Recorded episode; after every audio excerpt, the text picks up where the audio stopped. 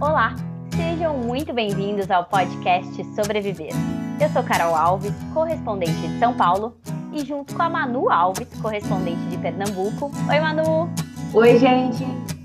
Vamos bater um papo inspirador para entender um pouquinho o que, que inteligência artificial pode contribuir com a violência doméstica. Mas antes da gente entrar e apresentar a nossa convidada de hoje, é, como é o primeiro programa do Sobreviver, a gente queria contar um pouquinho para vocês como é que surgiu o programa, que inclusive tem muito a ver com a convidada de hoje. Manu, quer falar? Então, oi, gente, vou explicar um pouquinho como é que todo esse grupo se conheceu e o que, é que a nossa convidada tem a ver com o nosso encontro. Então, no ano passado, dentro de um curso de liderança feminina, um grupo super plural de mulheres de diversas idades estava debatendo sobre isso e surgiu a ideia de falar sobre perspectivas diferentes, realidades diferentes e nos reunimos criando o Sobreviver. Aqui vocês vão encontrar conteúdo sobre o amor em forma de solidariedade, união em forma de projetos inspiradores e sempre com convidados que vão trazer perspectivas diferentes da vida. É isso mesmo, esse é um pouquinho do que vai ser o sobreviver, que você, a gente já vai aproveitar para pedir para vocês seguirem a gente sobreviver.podcast no Instagram e aproveitar também para dar sua sugestão de convidado, de entrevista. Mas agora sem mais delongas, eu quero dar super boas-vindas para nossa convidada de hoje, que é uma mulher também incrível e inspiradora, com uma história super bacana, com um projeto mais incrível ainda que ela vai contar para gente. Cris Castro, muito prazer, a gente está super feliz de ter você aqui. Que felicidade a minha. Manu e Carol, a minha felicidade, eu estou aqui pulando de alegria. Primeiro, por obviamente estar tá participando do primeiro podcast que a gente pensou conjuntamente, que vem de um sonho da Carol, mas conjuntamente numa aula programada sem ter nada programado. E em segundo lugar, de ver uma menina é, uma jovem aí caminhando ao nosso lado, né, Carol? Que Carol também é mega jovem, mas é isso aí. É Manu? caminhando ao nosso lado e repensando formas de dar voz a tantas mulheres, a tantas meninas que sobrevivem, sobrevivem de sobreviver e sobre continuar a vivendo. Então eu fico muito orgulhosa, muito honrada e muito feliz. Que bom que eu tô aqui. Cris, seja muito, muito, muito bem-vinda. A honra é toda nossa. E eu queria começar perguntando para você, quem é a Cris Castro? Uau! Uau! Bom, a Cris Castro, professora da Universidade de Brasília. É, bom, eu inicio antes de ser professora da Universidade de Brasília, mãe de dois caras incríveis, casada com um marido sensacional, filha de uma mulher muito forte e guerreira, perdeu o pai muito cedo, é, e a vida foi me mostrando que eu podia ser o que eu quisesse ser.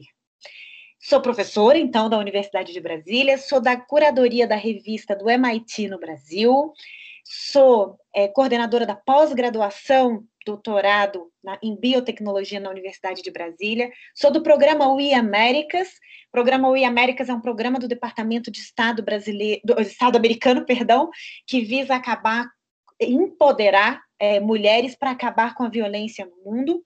E atualmente, contando em primeira mão para vocês, sexta-feira fui eleita vice-presidente da rede é, We Américas Mundial. Uau! Então, parabéns! Parabéns, loucura! Fomos eleitas com 100% de votos de mulheres das Américas e Caribe, o que me faz muito feliz. É, mas sei que são cinco minutos de muita felicidade para dois anos de muito trabalho.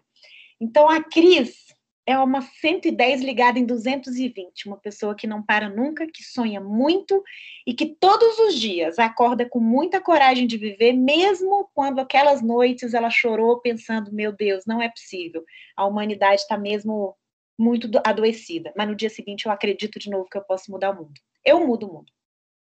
Que delícia, ela muda mesmo, gente. Ela foi bem simplista na sua apresentação, mas ela é incrível. Cris, e aí, vamos falar do Sou Glória? Queria que você contasse um pouquinho desse projeto tão bonito. Ah, e a Glória é uma robô, uma robô negra, de olhos faraônicos, porque na história da humanidade eram as únicas é, é, figuras que não estavam em, condições de, em, em, condição de subserviência a ninguém. A Glória é uma tecnologia, ela não é uma melhor amiga, ela não é uma delegada, ela não é uma psicóloga, mas ela é uma somatória de histórias. Ela é uma somatória de todas nós. Então, ela é uma inteligência artificial que visa acabar com a violência contra mulheres e meninas no mundo. É um combate diário. É uma pandemia que em 2018 foi tida pelo o secretário executivo da ONU coloca como uma pandemia mundial antes mesmo do Covid. Né? No Brasil, a cada dois segundos, uma mulher sofre violência. A cada dois minutos, Maria da Penha acionada. A cada nove minutos, Carol, uma menina é estuprada. E a cada duas horas, Manu, uma menina, é, uma mulher é morta. Então, precisamos parar com essa condição, pensar como solucionar isso e nos darmos as mãos. Então, a Glória surge desse sonho é um sonho, mas que eu sonho muito alto, e por que não? De acabar com a violência contra mulheres e meninas. E para isso, a gente trabalha com projetos, diversos projetos. Essa robozinha vai estar sempre minerando dados, mas com diversos projetos focado em cinco pilares. Então, empreendedorismo, inserir mulheres no mercado de trabalho e meninas no mercado de trabalho agora, né? Educação, formação continuada para que essas meninas e mulheres possam, no futuro, terem diferenciais competitivos. Segurança, então, a partir de denúncias para a Glória, é, a gente consegue mapear em tempo real aonde são os pontos, os bolsões de violência, os pontos de maior violência. Acesso à justiça, entender as leis do país e do mundo que nos protegem, que nos amparam. O Brasil, por exemplo, tem 180 mil leis, onde apenas 40 são focadas em mulheres. É, e, por fim, saúde. Então, são cinco, acho que eu falei é cinco. Saúde, que a gente trabalha com saúde de mulheres, meninas e homens, principalmente atuando com vulneráveis. Então, pessoas que não têm condição de ter acesso à saúde. Então, a gente busca e, a partir disso, minera dados também. Então, a Glória é um resumo desses cinco pontos a partir de três tecnologias, Carol. É, People Analytics, ou seja, mineração de dados, entender os dados, as narrativas, inteligência artificial e blockchain, para que tenha segurança. Incrível, porque é, mapear isso é muito difícil, né, Cris? Se não fosse inteligência artificial, a gente ia penar muito como a gente sempre penou, né? É, mas mais do que isso, ela passa a ser humana, sabe por quê? Porque a Glória só aprende quanto mais mulheres e meninas conversarem com ela.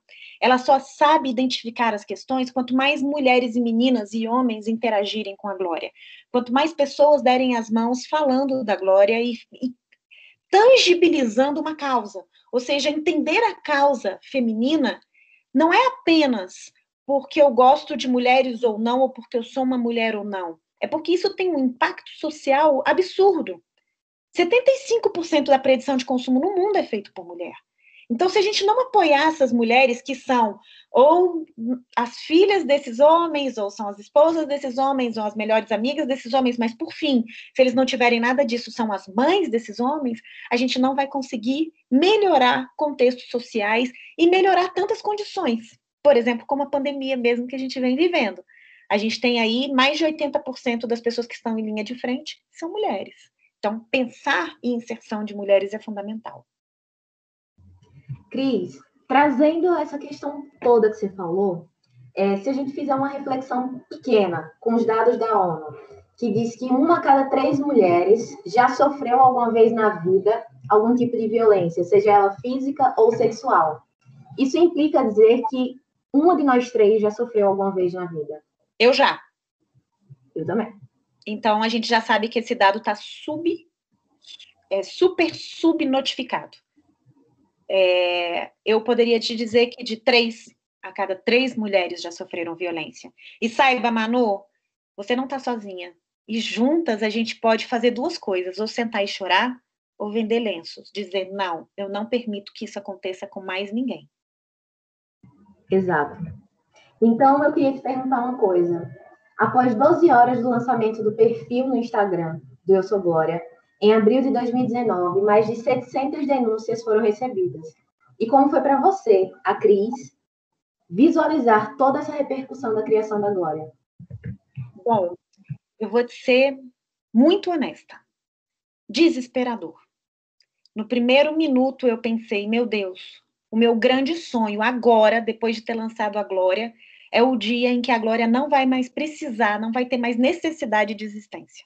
Ou seja, o dia que mulheres não sofram mais e que ela possa tirar férias eternas. Ler cada relato doeu como se fosse um pouco em mim. Claro que eu não posso dizer que foi em mim, porque eu não vivi aquela violência daquele jeito. Mas eu posso te dizer que eu senti o que é sororidade. Nós, quando uma mulher, quando uma menina sofre violência, você pode ter certeza, eu estou te falando com todo o meu coração, não teria por que dizer isso, eu sofro junto. Sofro muito. Mas, por outro lado, de novo, na vida eu sempre vendo lenços. Eu não sento para chorar. Me deu uma coragem absurda de querer mudar o mundo, mais ainda. Por todas, por nós, por aquelas que não tinham força naquele momento, e eu tinha. Muito um pouco daquela música, não me deixe sentar na poltrona no dia de domingo? Se não eu, quem? Se não agora, quando? Então, ler aquelas 700, e eu li uma por uma olhando no Instagram, em menos de 12 horas, Ali eu tinha certeza que eu tinha encontrado o meu propósito. Ali eu entendi qual era o meu papel no mundo e que aquilo seria a minha bandeira a partir de então. E que bandeira, né, Cris? Assim, é, só um pouco dos dados que a gente levantou aqui já é assustador, né? E você trazer um projeto como esse é, inspira outras mulheres a falar, a contar um pouquinho mais da sua experiência e pedir ajuda, né? E aí, Cris, uh, saindo um pouco pouquinho desse contexto, eu queria que você contasse um pouquinho para a gente da sua experiência no Americans. Uau! Foi meu divisor de águas. Lá eu aprendi que eu podia sonhar. Mas mais do que isso, lá eu aprendi que sonhando eu podia realizar o que eu quisesse.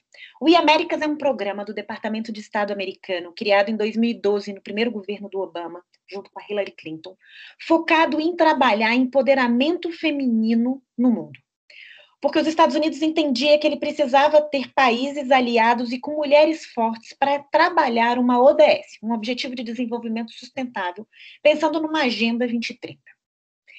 E aí eu tive a chance, quando eu fui convidada, inicialmente eu não entendia muito por quê. Eu trabalhava muito em inovação, eu fui escolhida, fui a única brasileira nessa época. E de lá para cá não foi mais nenhuma brasileira. Nós éramos 15 mulheres, todos os anos vão em torno de 15 a 16 mulheres é, desde 2012, e quando eu me vi com mulheres incríveis das Américas, América Latina, América, e pela primeira vez foram mulheres do Caribe, e quando eu me olhei perto de mulheres tão incríveis, um projeto que trazia pessoas para mentorar e para trabalhar e para falar também tão incríveis, e que com vozes de governo e de fim, com tanta fortaleza, e ali eu entendi que eu precisava fazer algo, porque eu tinha um privilégio enorme, um privilégio de ser uma mulher que nasceu em condições financeiras, branca, é, com estudo, com dois mestrados, dois doutorados, três pós-docs, tinha condição financeira e tinha, além de tudo, um governo que não era o meu. Um governo que eu não tinha trabalhado e nem feito nada lá, eu fiz todas as minhas universidades e formações na Europa, estava pagando e custeando para que eu aprendesse e voltasse para o meu país e fizesse a diferença. O meu único acordo era que eu voltaria e eu faria a diferença. E assim foi. Nós somos uma rede de mulheres hoje. É, todos os anos se formam pelo menos 15 mulheres. É, nós somos uma rede muito forte. São, a grande maioria são mulheres empresárias das Américas e Caribe. É, obviamente tem algumas, assim como eu, que são acadêmicas, são bem poucas, o resto são grandes. Hoje, por exemplo, uma delas se, se tornou, tomou posse para ser ministra da mulher no Paraguai. Então, assim, tem mulheres incríveis. Teve uma delas, a Caridad, que foi durante 10 anos ministra de tecnologia de Fidel Castro, em Cuba. É uma mulher. Então, eu aprendi muito. Aprendi muito sobre cultura, sobre identidade social, eu aprendi muito como montar projetos internacionais. Mas mais do que isso, eu, eu aprendi que eles estavam investindo muito em mim e que eu voltava com uma responsabilidade muito grande. E foi assim que tudo começou. Foi ali que eu entendi que eu tinha que trabalhar de maneira escalonada com inovação de ponta para ajudar mulheres e meninas na inclusão mundial. E que experiência incrível. Nacional. Muito trabalho. Carol, eu te digo que era um minuto de inspiração de olhar tudo aquilo para 99% do outro do tempo de transpiração. Era muito trabalho. Das é. seis e meia da manhã, quando eu começava a me arrumar, já tinha que estar na porta sete e pouco, até às onze da noite, voltava para o quarto e estudava até às duas da manhã, em outra língua. Eu confesso, depois de uma semana eu liguei para o meu marido e dizia, eu não vou dar conta, eu não vou dar conta. Ele, vai, mais um dia, vai, mais um dia. E assim foi, e assim eu fiz as, as três semanas e meia aí de formação. Cris, trazendo essa parte que você falou do e-América, é, você viajou e morou em vários países, como França, Estados Unidos, Canadá, e comparando todas essas políticas públicas de enfrentamento à violência contra a mulher desses países com as políticas do Brasil, como é que você avalia a forma como o nosso país enfrenta esse grave problema social? Uau, Manu, você me, abra... você me apertou sem me abraçar. Manu, eu acho, sendo. Acho não que eu não gosto da palavra acho. Eu tenho todas. A, a, eu infiro que, né? Visto que eu estudo muito isso, que a gente precisa pensar mais fortemente em políticas públicas assertivas de inovação social do bem, pensando em como mudar contextos. Nós vivemos num país enorme, com culturas completamente diferentes. É, sotaque, palavras, é, vozes, identidades sociais, é, necessidades de emprego. Então, se você vai para uma comunidade ribeirinha, qual é a necessidade? Se você vai para um centro urbano, qual é a necessidade? Enfim, tão diferente e ao mesmo tempo sobre uma, um só olhar dentro de um governo federal. A gente tem muito para fazer. E eu acho que a primeira coisa que a gente tem que entender, que é fundamental, que a nossa maior riqueza são dados. Entender os dados. Entender a narrativa completa de cada mulher. E a partir disso, sim, construir políticas públicas assertivas. O que não dá mais é para a gente tentar ou para a gente achar. No século XXI, meu marido costuma dizer muito isso e eu repito que nem um papagaio porque eu adoro essa frase. Eu posso dizer que eu sei algo ou que eu não sei algo, mas eu não posso mais dizer que eu acho. Não cabe mais. No mundo da globalização, no mundo da internet, não cabe mais isso. Então, eu acredito fielmente que, pensando em políticas públicas, nós precisamos entender melhor o contexto da violência. Quais são as características desse fenômeno? Por que o agressor chega ao ponto da violência? Ninguém acorda um belo dia e diz, ah, que coisa legal, hoje eu vou matar minha mulher. Não. Existe todo um conjunto que vai formando aquela pessoa numa pessoa agressora. A mesma forma, a vítima que se mantém naquele contexto. Se ela vai numa delegacia e ela diz que o marido dela está batendo nela, quando ela volta para casa, quem é que vai gerar segurança para ela? E por outra, como é que ela sai de casa com os filhos se ela não tem como manter esses filhos? Então não adianta a gente pensar, por exemplo, em casas-abrigo, onde essas mulheres vão, passam três meses, mas e depois que elas saem? Como é que elas continuam morando e sustentando esses filhos? Então, pensar em políticas públicas é, é muito mais sistêmico, sabe? As ações e os pensamentos, eles precisam ser mais inclusivos. Agora, se eu tivesse que te dizer uma coisa, que é onde mais dói o meu coração, até porque eu sou professora, tudo isso começa numa palavra, que o nosso país não tem olhado muito com muito carinho como políticas públicas, chamado educação. Educação formal, educação informal. E que olhando, obviamente, para o Canadá, Europa, Estados Unidos, isso já é muito enraizado e cultural.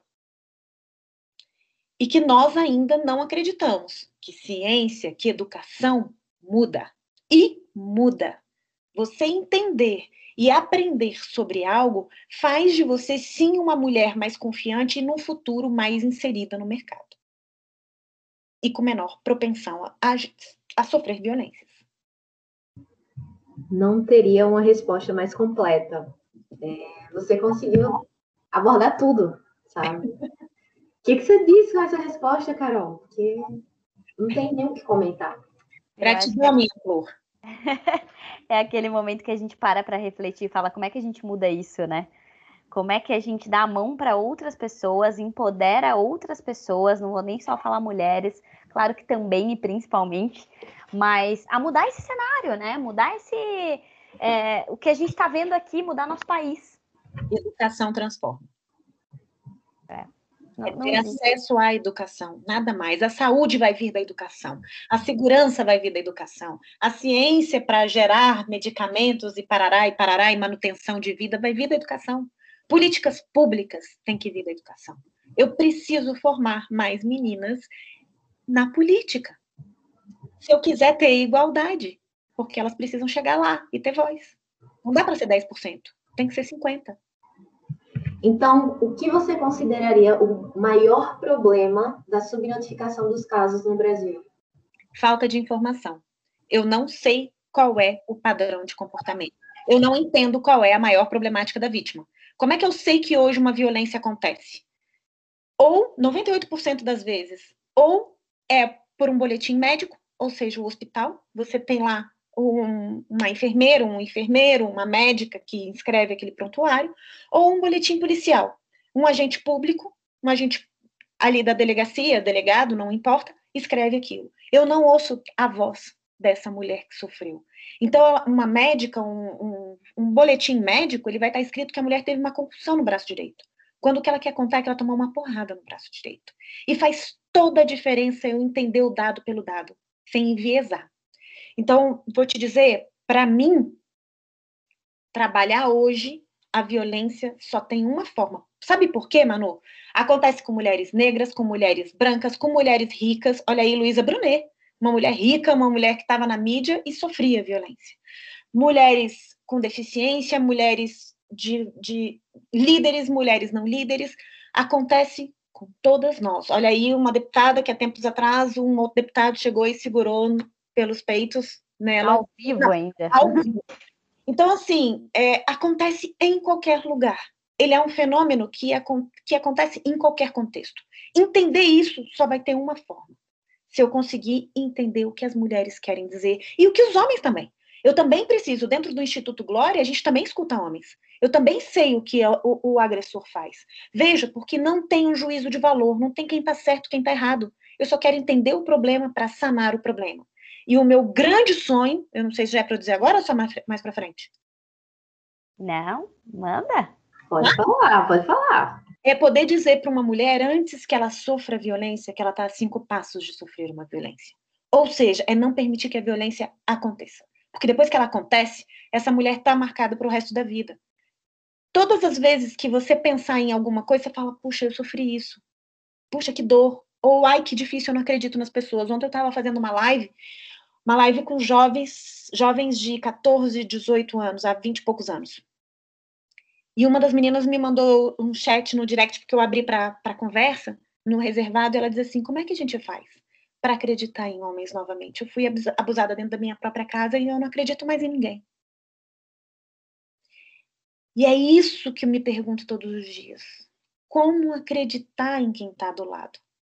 Porque Muitas vezes, a grande maioria das violências acontecem dentro de casa, acho que são, se não me engano, 68%. Agora, na pandemia, é muito mais, tá? Porque a gente fica dentro de casa. Mas o único lugar que eu tenho que estar 100% segura. Eu não estou segura. Então, para onde que eu vou? Pessoas da minha confiança, né? Sim, esse é o mais doido de tudo isso. Falando nisso até, Carol, uma vez isso me marcou muito, trabalhando com meninas que, é, que foram comercializadas sexualmente. Eu trabalhei muito tempo com, com esse projeto, mais de 2.800 meninas, e uma vez uma me disse assim, mas tia, meu pai dormir comigo é errado? Eu falei, 15 anos. E é. Como assim é errado? Por quê? Você quer? Né? Porque eu precisava entender ali o juízo de valor daquele processo. Ela disse, não, tia, a minha mãe, desde que eu sou pequenininha, desde que eu tenho lembrança, ela manda eu fazer isso. Eu não gosto não, tia. Mas é errado isso? Então, veja, reconstruir ideias valorativas de, inclusive, é meu corpo, me pertence. A escolha é minha. Isso é tão, tão, tão primário e muitas vezes tão perdido. Então, é resgatar isso, o que é primário. Meu corpo, quem manda sou eu. Aí a questão da educação sexual, né, dentro das escolas, a importância de você explicar o que que pode, o que que não pode, onde você pode tocar naquela criança, o que que você não pode permitir, porque se ela não tem essa noção básica, acontece justamente isso, que ela vivencia, ela coloca como realidade, verdade absoluta, e reproduz isso também para as futuras gerações. E mais do que isso, muitas vezes ela até entende que não pode, que é feio. Mas ela não tem o que fazer, porque ela não tem ninguém por ela. A mãe presencia isso e permite. E como é que você denuncia seu pai se sua mãe permite? E muitas vezes essa mãe não tem outra escolha. Eu não estou fazendo julgamento de juízo nenhum de valor. Porque muitas vezes ela também é aprisionada por esse homem. No ciclo, né, ela também foi vítima. Exatamente. É, é, tra... é muita reflexão em cima disso e assim, muito. É, de novo, né? A gente se pergunta o que, que eu posso fazer para mudar esse cenário. E é muito bonito o que você está fazendo, Cris, porque você está mudando esse cenário. E aí eu queria que você falasse pra gente Cris, como é que a gente ajuda esse projeto maravilhoso? Como é que a gente põe a mão na massa contigo? É com um abraço. Isso, por exemplo, que você, a Manu e o grupo todo é, das meninas, das demais que não estão aqui presentes, e enfim, das professoras que tiveram no curso do IDP, tem uma turma incrível por trás. Vocês estão botando a mão na massa com aquilo que vocês sabem fazer bem, vocês já estão fazendo. Vocês estão dando voz para uma causa de todos os jeitos. Eu costumo dizer, a turma da, da Demareste uma vez me perguntou, eles, eles fazem pro bono, né, de toda a parte jurídica da, do Instituto Glória. Cris, como é que a gente te ajuda? Até com um abraço. É, Para mudar o mundo, a gente precisa de tudo. Então, desde curtir nossas redes sociais, já vou fazer o jabá, arroba eu sou a Glória, de, a mandar um direct, ah, eu tenho vontade de, eu sei fazer isso, eu sei fotografar, eu sei us, trabalhar com música, eu sei isso, porque a gente tem muitos projetos diferenciados. Ou eu sou uma advogada, ou eu sou uma jovem, e a gente tem, por exemplo, um projeto que é para jovens embaixadoras da da Glória. Então, são meninas de 15 a 17, 18 anos que começam a trabalhar todo o conteúdo jovem. Ah, eu quero ser uma jovem embaixadora. Não, eu quero é, trabalhar aqui no meu estado, ou eu quero isso, ou eu quero aquilo. Manda nos directs. A gente tem toda uma equipe que fica minerando isso e a gente vai inserindo nos projetos. Hoje, o Instituto Glória conta com 389 voluntários.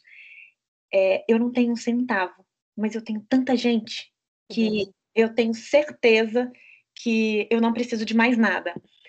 Agora, sou uma grande empresa, posso ajudar, por exemplo, como a Microsoft, como a IBM, como a Demarest, com Pro Bono, com funding, com é sensacional. São muitas mulheres que precisam. O nosso instituto é um instituto sem fins lucrativos. Então, todo o dinheiro que entra, todo o dinheiro investido, seja dinheiro físico ou seja o dinheiro do seu tempo, tudo isso é focado em salvar vidas. É, o meu lucro, o que eu meço de indicadores ano, é diferente de muitas empresas, é quantas vidas eu salvei.